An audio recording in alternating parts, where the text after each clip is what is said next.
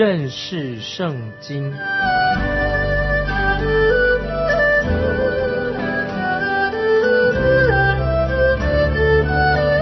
认识上帝的话，把上帝的话带到全世界。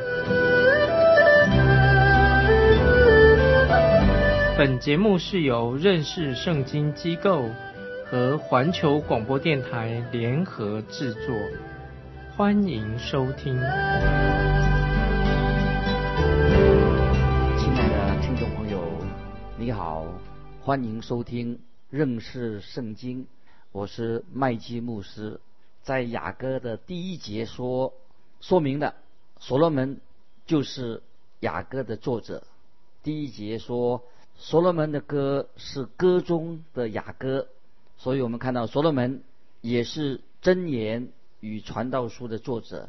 雅歌不是讲故事，它是诗歌。在列王记上的第四章三十二节这样说。他就是所罗门，做真言三千，诗歌一千零五首。这里说所罗门做真言三千句，如果你细细的数算一下，真言和传道书总数加起来远远少过三千句，所以所罗门所写的作品很多，很可惜流传下来的却很少。可是有两件事情。我们可以做一个确定：第一，就是我们已经拥有了所罗门最好的作品；第二，神的圣灵让我们从其中可以学到属灵的功课。所以我们看雅歌的时候，我们又可以得到属灵的功课。所罗门所做的诗歌有一千零五百首，听众朋友，你想一想，超过一千首的诗歌，这么多。所以所罗门他真是一个聪明的作曲家。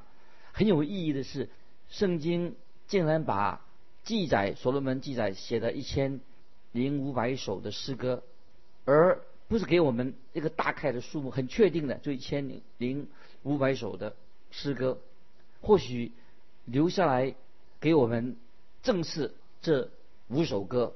我们知道所罗门大部分的作品都失传了，雅歌也称为。颂歌集啊，就是唱歌的一个书籍。颂歌是短诗啊，很短短的诗，所以在雅歌书啊当有好几首这种颂词颂歌。至于到底有几首歌呢？那么很多看法啊，学者的看法都不太一样啊。特别是古典学派认为雅歌啊有五首的诗歌，只有五首。我个人也认同这样的观点。在另外一本新的啊新的斯可夫参考圣经当中，也认为他认为说不是五首，他有十三首诗歌。那斯可夫圣经是一本很好的圣经参考书，但是我比较认同古典学派的说法，就是诗歌这个歌只有五首。那么新郎的名字是谁呢？新郎名字就是良人，新郎就是指良人。心腹的名字是什么呢？就是叫做佳偶。在雅歌第六章第三节，我属我的良人，我的良人也属我。他在百合花中牧放群羊。雅歌八章七节这样说啊，先认识这几节经文。雅歌八章七节说：爱情重水不能熄灭，大水也不能淹没。若有人拿家中所有的财宝要换爱情。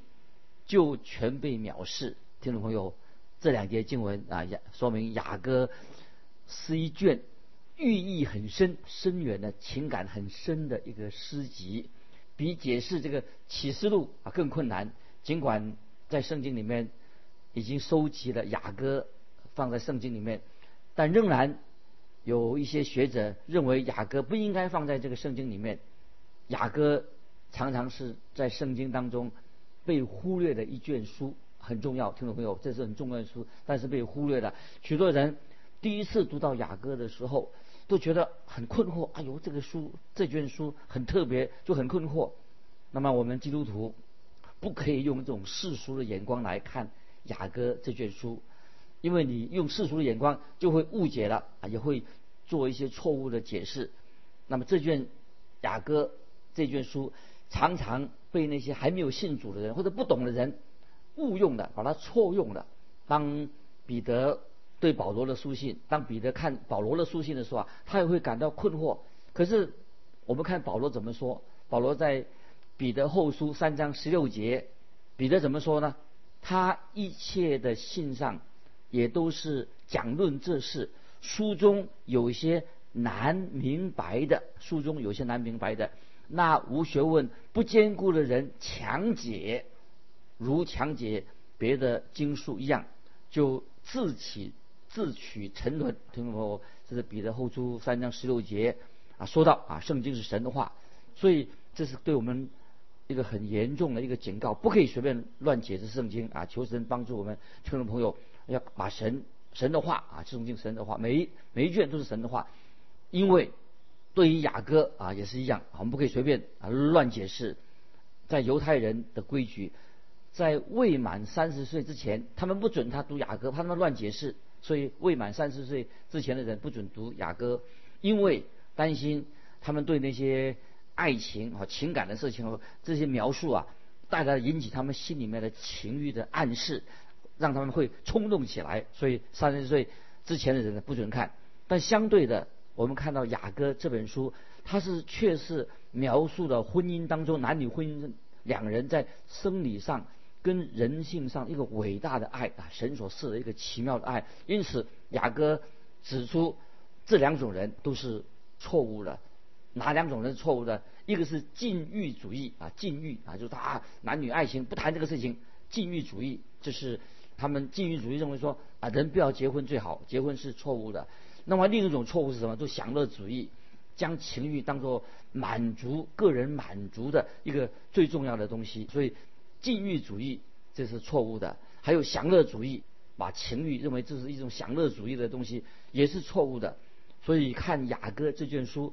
是推崇的婚姻之爱啊，神所设立的婚姻之爱是一个美好的、奇妙的神所赐的。今天有些年轻的牧者、年轻的传道人，他们说提醒说，年轻的牧牧者最好不要讲这个，不适合讲雅各书，最好等你年纪大一点了，年长、年纪老一点的时候啊，才适合你来讲解雅各书。那么曾经啊，我自己有这样的经验。曾经有一位退休的牧师，他就对我做一个建议，他说：“你最好啊，麦基，麦基，你最好等到六十岁以后再来讲雅歌这一卷书。”听众朋友，你猜想怎么做呢？我就像啊年轻人一样，我马上就把雅歌拿来当做我的讲章，我回去看看完以后，我马上就讲雅歌这卷书的内容。可是听众朋友，我现在有已经年纪超过六十岁了。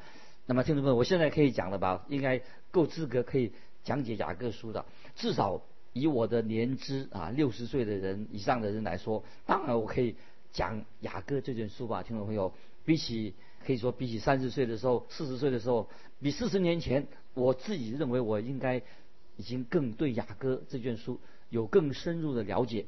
所以在雅各这卷书当中，很深刻的。要描述什么呢？就描述我们与主耶稣基督的美好关系啊！听众朋友，这很重要。听众朋友，你跟耶稣基督的关系怎么样？是不是一个很好的关系？是不是一个很荣耀美好的关系？除了雅歌这卷书之外，没有一卷书能够使你有一个深深的体会。这个雅歌书是帮助我们与神相近、与神相亲。听众朋友，如果我们把雅歌跟当时的东方的诗人啊，东方诗人那个时代的诗人啊。或者波斯啊，像波斯的诗集做一个比较的话，我们就会看出雅各他却是非常优雅的、非常温顺的、温柔美的这些诗集。波斯的人所做的诗啊，波斯的诗集就像现代的很粗俗的作品。今天很多的作品很多是俗气的很，很下流。相较之下，犹太人他称雅各。是圣经当中的圣品啊，是圣经中的非常尊贵的一卷书。因此，不是每个人都能够达到像雅歌这样的一个境界。当然，我们每个人可以读啊，可以读，但是你不能达到，不一定能达到这个境界。所以，现在听众朋友，我们看雅歌书的时候，就是现在我们进到至圣所的隐秘处。这也是我一直很犹豫啊，我要怎么样讲这卷书的原因。今天很多。不信主的人、属世的人，包括一些基督徒，也会曲解、误解了这个雅歌这卷书的内容。如果听众朋友你是真正的基督徒啊，是真正爱主的基督徒，如果说你真正以耶稣基督为至宝的话，那么你知道，你读这卷书会让你得到很多的益处。雅歌这卷书虽然是讲了一个诗集，但是很实用的，可以用在你的生命里面。感谢神啊，用这种故事形态的雅歌这个诗歌来向他自己的子民说话，也是对今天我们听众朋友对你说话。当我们啊很恭敬的心来看雅各书这卷书的时候，我们必须要有一个敬畏神的心来读。那么雅歌就像一朵娇嫩的花朵一样，我们要细心的来好好的研读啊雅歌的内容。那从雅歌这卷书里面，我们看到有四点一个特别重要的意义。第一，雅歌这卷书是指出婚姻的爱跟婚姻的荣美。婚姻是爱跟荣美，已经向我们宣告，婚姻是很神圣的，婚姻绝对是神圣，因为婚姻是神设立的，所以这卷书向我们指出什么是真正的爱。在犹太人的教导已经认为，雅各在雅各这这书里面展现了一个心满意足的一个丈夫。雅各是讲到一个心满意足的丈夫，也讲出他的妻子啊是一个忠贞的妻子，讲了一个美好的婚姻。那么今天听众朋友，我们所住的现在的社会，常常讲到性开放，男女性开放。那么曾经有一个年轻人，他过去也推崇所谓性开放、自由开放。后来他体认到这个性开放这个事情，他自己觉得很开放。他认为说，今天的所讲的跟那些动物这些所谓性开放、自由的爱恋爱的话，好像什么跟动物没有两样。这个年轻人说，他怎么说？他说过去几年。我的性生活就像动物一样，我有些朋友，他们对男女之间性的态度，简直跟动物禽兽一样。今天听众朋友，年轻的一代也被这个所谓性自由、高唱什么性自由、性开放所控制他们的思想，所以他们的生活的形态，讲讲来讲去就讲这个性，男女的性关系。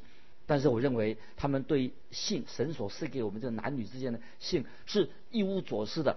他们是很幼稚的，他们对性的男女之间的性认知，其实就是跟动物一样，跟路边的野狗一样啊！他们没有真正的智慧来明白男女之间的爱是什么意思。所以今天很多年轻人的生命，他们是虚空的，他们的生命是毫无目的的，就人生就是这样鬼混，每天的鬼混，毫无目标的日子啊！这是这个时代的人，我们看到这个时代的人，他们对以为他们有很多的性。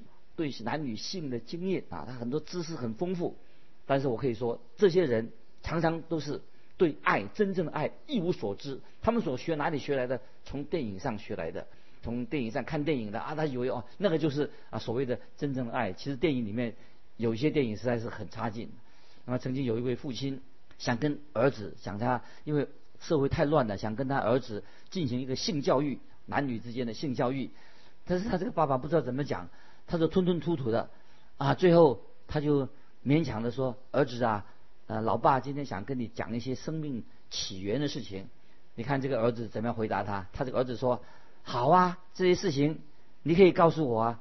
可是爸爸，我要告诉你哈，你所讲的我听你讲，但是你所讲的其实这个题目啊，我已经我也可以告诉你，我也讲给你听，我知道了很多。你看这个孩子知道他父亲。”就现在正要跟他谈男女之间性的这个话题，他儿子以为他比他父亲懂得还要多。听众朋友，今天这个社会就是这个样子。我们曾经有看见啊，在好莱坞电影圈里面，演电电影演员有一个演员很出名，他已经结过五次婚以上。他以为可能他对男女之间的性的事情，也许他懂得一些，他可是对真爱啊，真正的爱情他不懂的，一无所知。最后他的结局啊，以自杀作为结局。哎，所以听众朋友，好莱坞电影明星他们的婚姻不能作为我们的一个一个榜样。现代的许多的小说、许多的戏剧，我实在说，有些小说跟戏剧所讲的，就像臭水沟那样一样肮脏，非常脏。臭水沟里面的东西，可是圣经里面的雅各所描述的婚姻的爱，婚姻夫妇之间的爱是非常美善的，跟我们时代所描述的，真的可以说在，真是叫做天差地别。朋友们注意，这是第一点，在这里我所要强调的。雅各这卷书，第二点讲出神对以色列的爱，感谢神啊，这是神的爱。旧约的先知曾经也是把以色列比喻作以色列人是神的心腹，这个概念不是雅各书所独有的，在何西雅书就这是一个很好的例子。何西雅很严格的责备以色列人他们拜偶像，他做什么比用拜偶像的比喻？怎么做比喻呢？就是比喻说。以色列人他们破坏了婚姻的神证，神的婚姻他们已经破坏了。这是一个凡是破坏婚姻的人，就是等于破坏跟神之间的婚姻，这是一个非常严重、很严重的罪。那么这是今天也是教会所认同这样的解释，也也是以前旧约啊那些拉比他们解释的第三啊第三一个重点。雅各呈现出什么？一个讲到是基督与教会的关系，教会是基督的心腹。那么这也是新约圣经里面所教导的，在以弗所书第五章，还有启示录二十一章都教导，在雅各这卷书当中，也是以人类的爱情要传达神无比的爱。因为我们讲到，我们人的爱都是今天这个结果，人的爱是死气沉沉的、很刻板的、很扭曲的、很软弱的这爱。那么神就。让我们知道，神赐赐给我们在基督的爱是非常的奇妙，所以表明啊，神跟人之间的关系，就教会与基督关系，神的爱是非常非常的奇妙的。这是要帮助我们，将我们跟神之间、跟耶稣基督之间、基督徒跟神之间、跟耶稣基督是有一个很亲密的关系。可是今天很少基督徒有这样的一个。认识啊，听众朋友，我们自己去反省我们自己。第四点啊，在雅各一个第四个重要的要告诉我们什么呢？就刻画出我们基督徒之间要有一个彼此相交，在主里面，在灵里面呢有互相的交通。所以在基督徒的生命的经历里面，就是我们不但跟基督徒彼此相交，我们跟神有爱，神就是爱，我们要跟神相交。保罗说，在加拉太书二章二十节。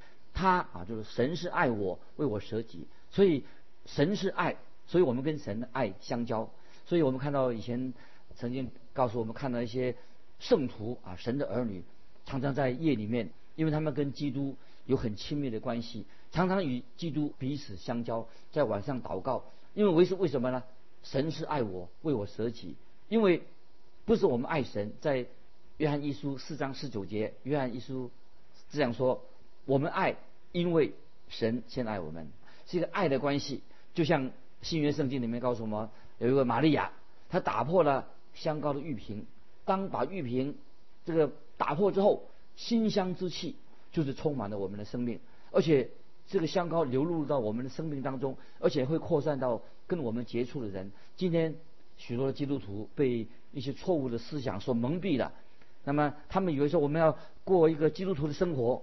啊，以为说啊，我们好像根据一个说明书，好像像一个玩具组合一样，以为说我们只要根据一个玩具组合的说明书就可以的。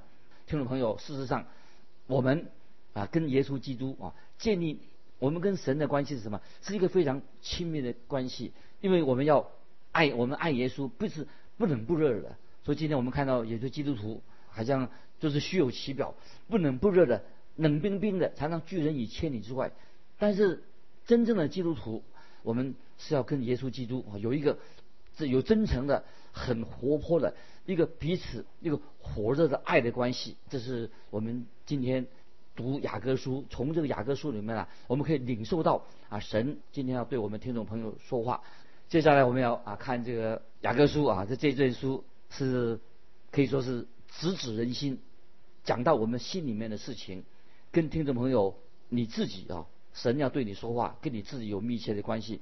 因为雅各书不是对那些还没有信主人写的，是为那些已经被耶稣基督的宝血所遮盖的。而且你心里面有这个心愿，与耶稣要有一个密切、建立一个好的关系所写的。所以雅各书有一个重要的啊意思在这个里面，属灵的关系。雅各他的编排就像一个戏剧演戏一样，一个戏剧的场景一样，它不是按照时间的顺序来排列的。所以我们。不想啊，我自己不想把雅各书做一个大纲。这一卷书啊，就是用什么方式呢？是一种起应的方式，就是一个人在说话，我们回应，就是神对你说话，那么我们要回应，用起应的方式来分享这里面的主角啊跟我们的关系。在雅各这个书里面有几个主角，包括一个年轻的心腹苏拉密啊，耶路撒冷的众女子，也包括一个新郎，还有苏拉密的家人啊，苏拉密的家家人可能他父亲已经过世了，母亲还在，有两个女儿。啊，有两个以上的儿子，好几个儿子。雅各这卷书的注释哈，也有出自那些新派啊，这是新派那人的所解释的啊。他认为说，这个有一种新派的学者怎么解释？他说，所罗门他是绑架了一个苏拉密，是被所罗门王所绑架来的。一开始苏拉密不愿意跟啊所罗门成为作为他的皇后，作为他的妃子，后来他屈服了。啊，这个是啊说法，只是给大家做一个参考。可是正统的教会否定了这种啊新派的的说法。那么我们现在啊要看雅各这个内容，事情发生在发生在这个皇宫里面，这个场景是什么呢？就是这个情节，这个故事的情节节奏，就是由耶路撒冷的女子啊，他们有一群女子在那边，那么是用。对话啊，他们在这众女子在对话，对话的方式，用唱的方式，吟唱的方式。那么耶路撒冷这个地方啊，就是这个场景。今天也可以说用在这个教会，教会的形象，在雅各一章六节这样说，表示一个苏拉米啊，这个长女家里的长女说：“不要因日头把我晒黑了，就轻看我。”我同母的弟兄向我发怒，他们使我看守葡萄园，我自己的葡萄园却没有看守。这是一章六节啊所说的。那苏拉密她是这个家庭里面的长女，她好像一个灰姑娘一样。灰姑娘她被迫要看守葡萄园，她的皮肤啊，她的肌肤因为在葡萄园当中工作，被日头晒得啊黑黑的。显然，苏拉密的家是住在以法莲山上。那么我们再翻到雅各八章十一节这样说：所罗门在巴利哈门有一个葡萄园，他将这葡萄园交给看守的人，为其中的果子必交一千色克的银子。那么这是第一个场景。我们刚刚说这是像一个戏、一个剧场一样，这是第一个场景。看到这个女子，她苏达米，她被日头晒得黑黑的，她自己觉得自己。晒黑又很不好看，因为在那个时代啊，在那个时代，啊，如果一个人的皮肤啊黑黑的、古铜色的皮肤的话，代表说你就是一个穷人，是一个劳动阶级的人。那么在宫廷里面的女性呢，她们会使自己的皮肤啊细细白白、白白嫩嫩的。今天我们知道，那是当时的呃人这样想，当时的宫廷里面那些女性就是白白嫩嫩的，劳劳动阶级阶级啊，但皮肤是黑的。那现在今天有些人喜欢啊皮肤白的人喜欢到海滩做日光浴，现在人喜欢把自己的皮肤晒成古铜色，认为这是很时髦。可是当时啊古代的古铜色皮肤皮肤啊就会被人家耻笑的，认为哈他们喜欢那些皮肤很白嫩嫩的。那个时候最时髦的就是皮肤要啊很白嫩的人，所以呢，所以当时这样，所以在葡萄园里面工作就是表示这个劳动阶级皮肤晒得黑黑之外，那么他苏拉米觉得自己也没有啊把葡萄园看管得很好，因为他没有机会啊去上美容院去。其实苏拉米她是一个美女，当时她确实是一个美女，但她没有时间皮肤变成黑的啊，所以她也没有时间去好好的打扮自己。其实啊她是一个美女，她自己啊是一个很外向的、很认真工作的一个女孩子。那么她的。兄弟还叫他去看守羊群。现在我们看一章八节，一章八节，你这女子中极美丽的，你若不知道，只管跟随羊群的脚中，去把你的山羊羔放牧在牧人帐篷的旁边。那么啊，苏拉米工作实在很辛苦，除了他皮肤黑以外，他在园里面工作啊，在园子里面工作，还要去牧羊。那么这个女孩子的工作地点在哪里呢？地点是在是骆驼商队所必经之路上的，所以那个路是骆驼商队走过了，虽然是崎岖不平的。这个就是苏拉米啊，他的当时他的自己的生活的状况。当他抬起头来，他就看穿梭在耶路撒冷跟大马士革之间的骆驼商队必经之路。所以我们看看啊，苏拉米啊，这个女孩子她的感受是什么？我们看三章六节，那从旷野上来，形状如烟柱，以墨药和乳香，并商人各样香粉熏的是谁呢？这是我们看到，除了骆驼商队之外，他还看到许多从宫中来的美女，宫廷的美女，她们的皮肤没有晒黑，她们坐在骆驼或大象背上，她们有华丽的大伞给她们遮阳光，她们身上带着华丽的珠宝，穿着着美丽的服饰。那么苏拉米从来没有这样的服饰，他一定心里很羡慕。当骆驼商队经过的时候啊，他闻到乳香的味道、墨药的味道，那这个提醒我们啊，主耶稣他出生的时候。跟主耶稣死以后，我们知道主耶稣降生的时候啊，有人把乳香没药给耶稣啊做礼物。后来耶稣死了的时候，又有人带没药来抹在主耶稣的身上。今天我们就分享到这里，我们可以看到一些属灵的意义在里面，都是指向耶稣基督。今天我们就分享到这里，听众朋友啊，如果你有感动，欢迎你来信跟我们分享你的信仰生活。来信可以寄到环球电台认识圣经。麦基牧师说：“愿神祝福你，我们下次再见。”